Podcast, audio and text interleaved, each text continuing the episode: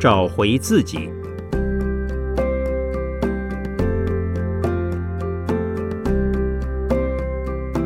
圣严法师著。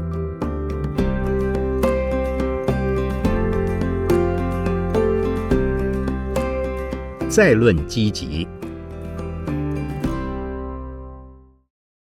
曾经有人问我：“师傅，我看了很多有关积极人生观的书，希望能鼓励自己不断的努力。可是看多了以后，反而觉得压力沉重，因为这些书都说你要这样要那样才算积极。所以当我做不到的时候，就觉得自己很不应该。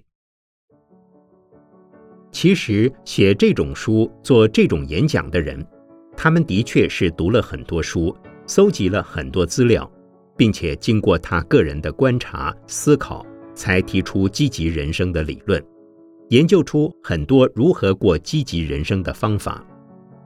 但是他们是不是能做到像自己所说的那样积极呢？或许他们自己也会积极的很辛苦。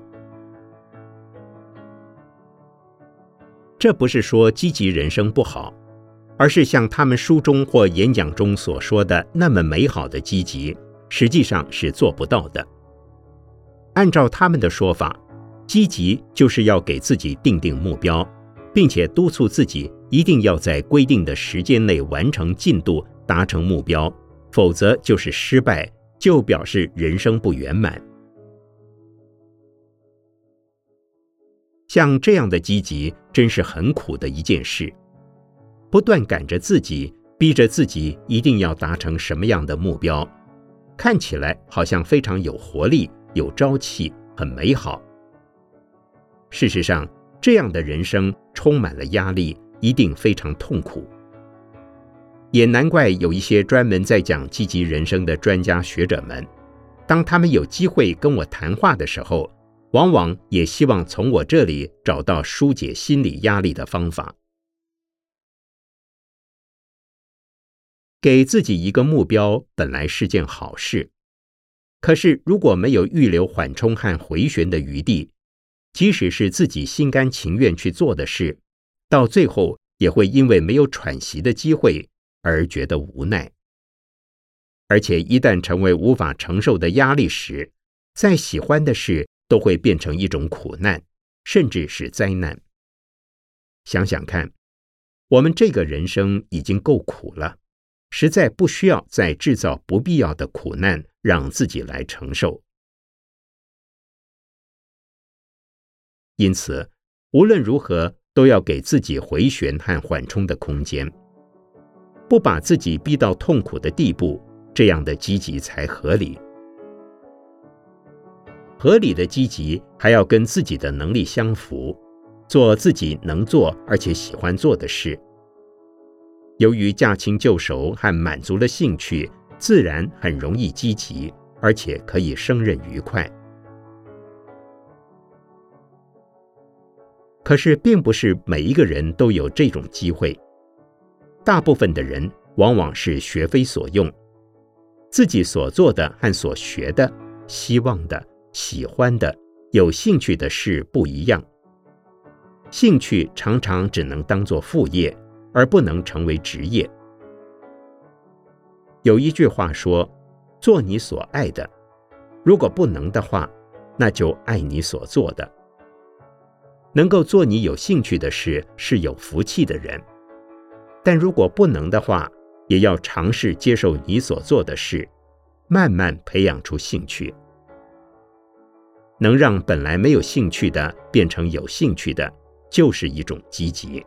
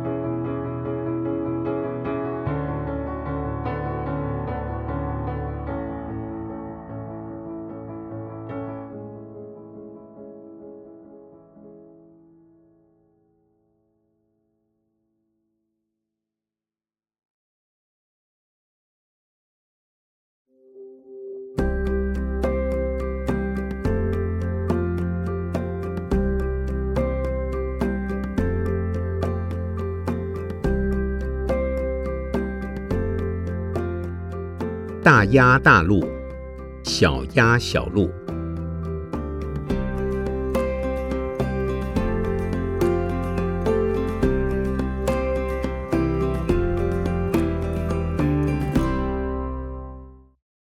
在我小的时候，有一天傍晚，我父亲跟我正好经过一条河边的小路，有一群鸭子本来在河岸上休息，见到我们父子俩走过，或许是受惊了，也或许是要让路给我们。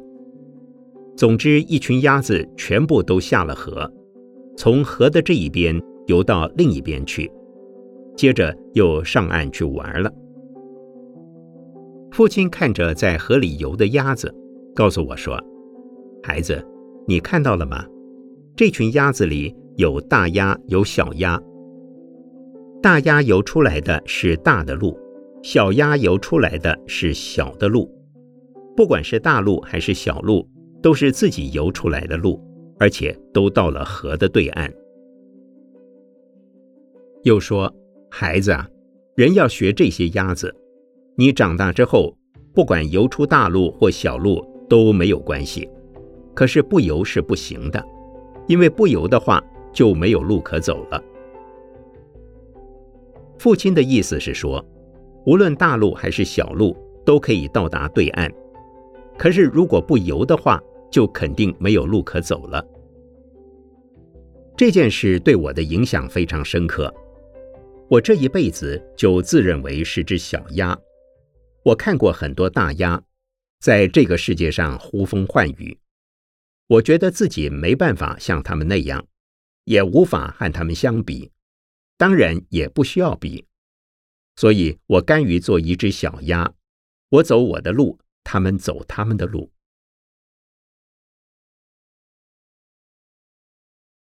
当我的师傅东初老人在世的时候，他常常要我学习某位大法师的样子。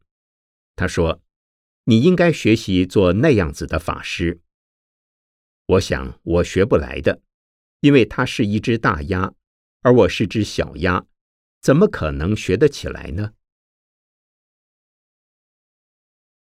大约在一九六一年，我要去高雄的山里闭关的时候，有一位老居士听说我要去闭关，特别选了四本近代中国四大高僧印光大师。太虚大师、虚云老和尚和弘一大师的书来看我，把书送给我后，就问我：“圣严法师啊，你将要入关了，那么四大高僧中，你究竟准备走谁的路呢？”虽然我对这四位高僧都非常恭敬、非常敬仰，但是我说，我大概是没有办法走他们任何一位高僧的路。我走我圣言的路。他说：“你这么傲慢呐？”我说：“我不是傲慢，也不是没出息，我只能走我自己的路。但是我会参考他们的路，他们是怎么走的，他们的好处我会尽量的学习，能学得到多少就学得多少。但是我不要模仿谁，也不要自己一定成为哪一位高僧的样子。”因此，我就在官房里很安心的修行。我没有准备要变成四大高僧中的哪一位，也没有这样的狂心，那么大的胆量，想变成第五位高僧。我只能做多少算多少，能够做什么、学什么就尽力而为，尽我的一生好好努力。其实，在一群鸭子里，总有大鸭，也有小鸭子。游出的路一定也有大小之别。从佛法的角度来看，这是因为各有各的因缘福报，所以对于别人的成就，我们应该赞叹，但是不用羡慕。小鸭子看起来好像没有在游，但它并不是停在那里不动，只是游得比较慢，但是慢慢的。持之以恒地滑下去，最终也能走出一条路来。就像我，我自认为自己是只小鸭子，虽然游得慢，可是我游得很安心，也从来不羡慕他人，只知道尽力游，游到现在为止，不也游出了一条路吗？我们不要要求自己一定要游得比别人大，靠着和别人比较来建立自我的价值，那是非常痛苦的事。所以，凡事只要尽自己的力来做，就一定会游出自己的路。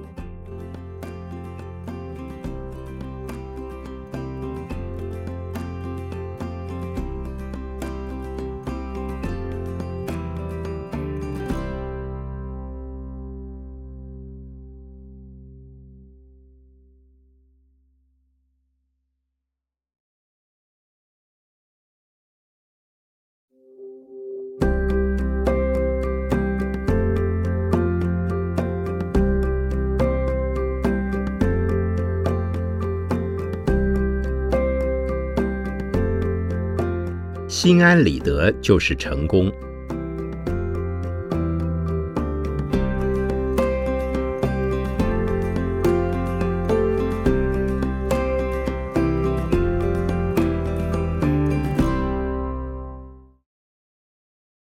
在一般人的观念里，所谓成功，就是要有大事业、大名望，而且还要地位高、财产多，有许多群众簇拥着他。这种人。大家才认为他是成功的人。其实，想要获得这样的成功，说难很难，说容易也很容易。表面上看起来，并非每一个人都能做到，但又好像人人都有机会。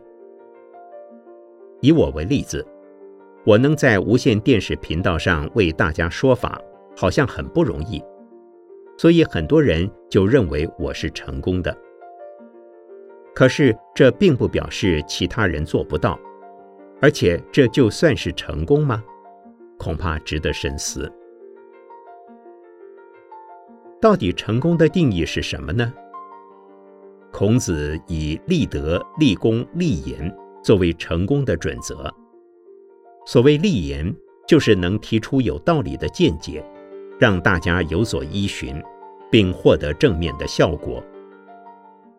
其实要想做到立言也不容易，他必须有思想，还要有所创、有所立，而非仅仅做个传声筒而已。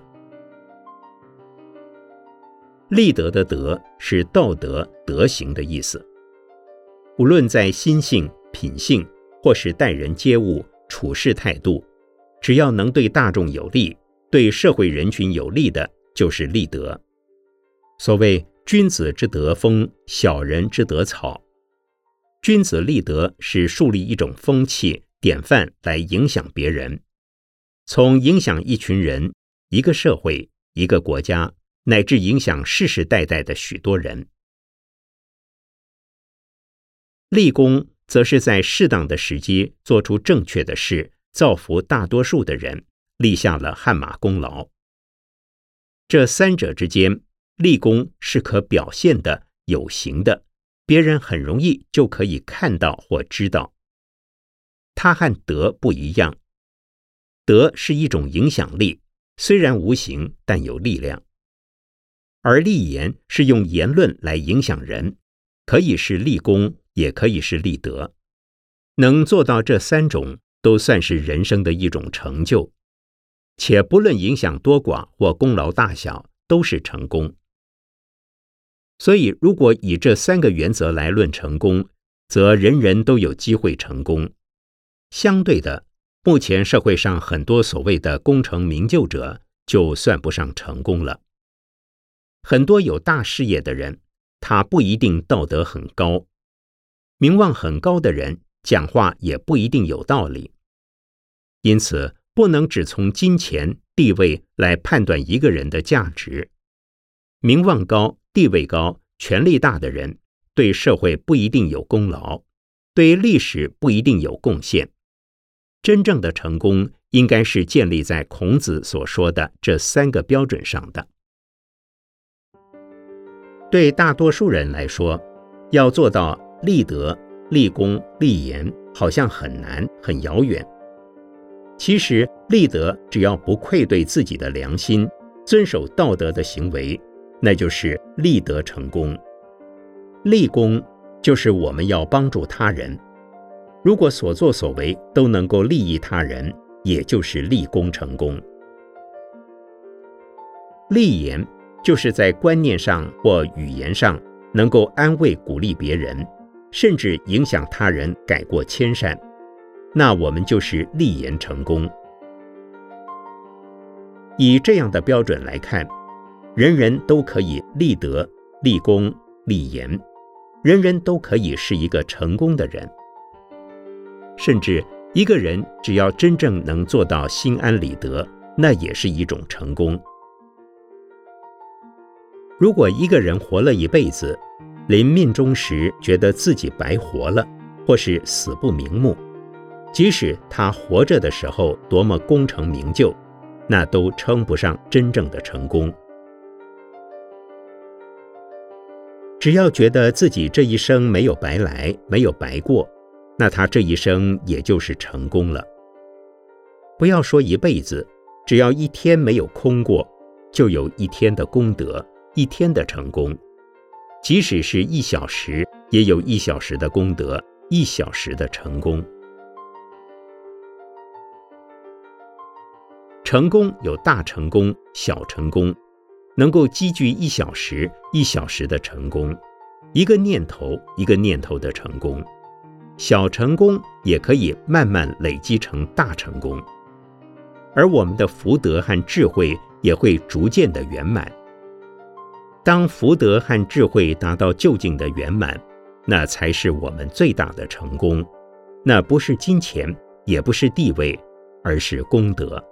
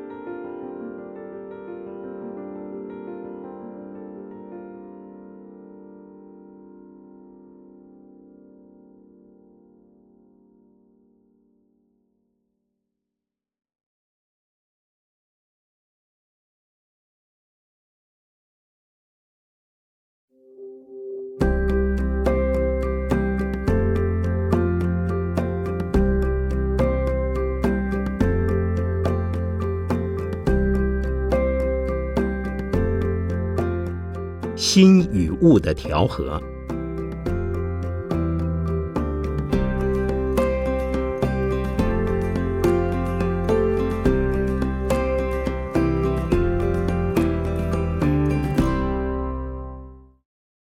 哲学上有所谓的唯物论和唯心论，但是心和物其实是分不开的。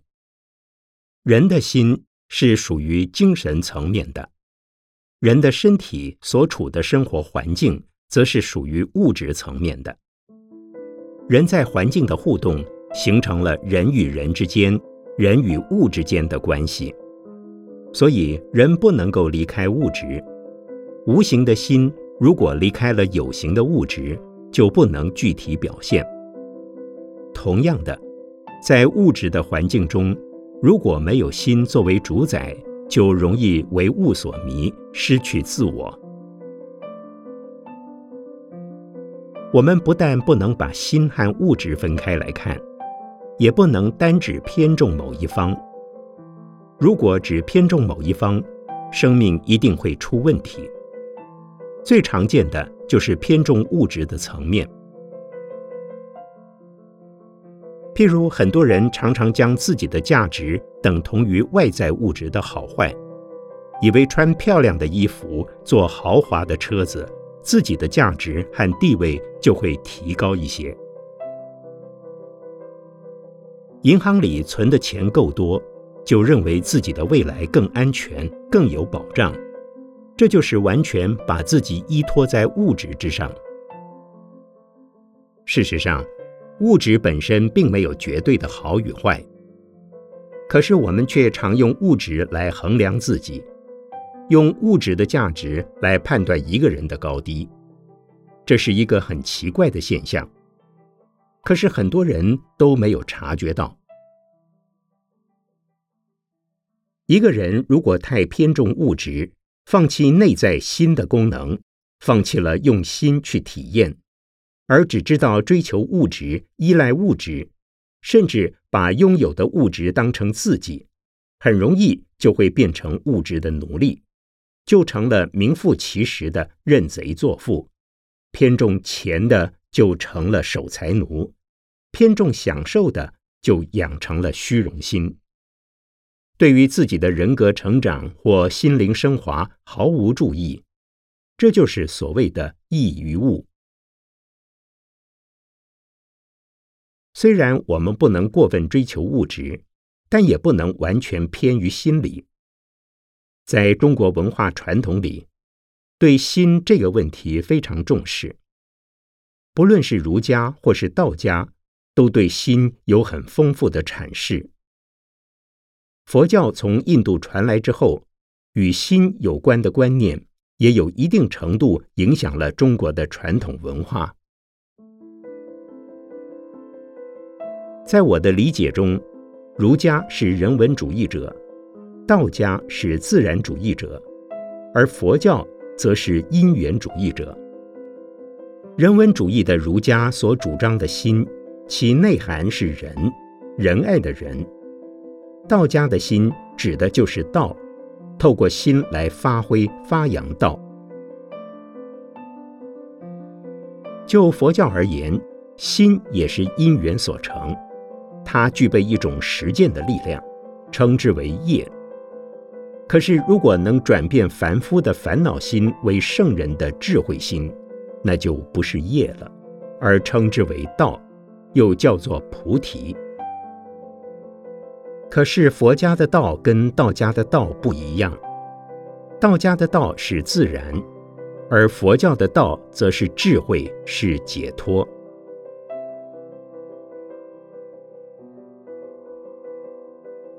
儒家、道家和佛教对于心的看法虽然不尽相同。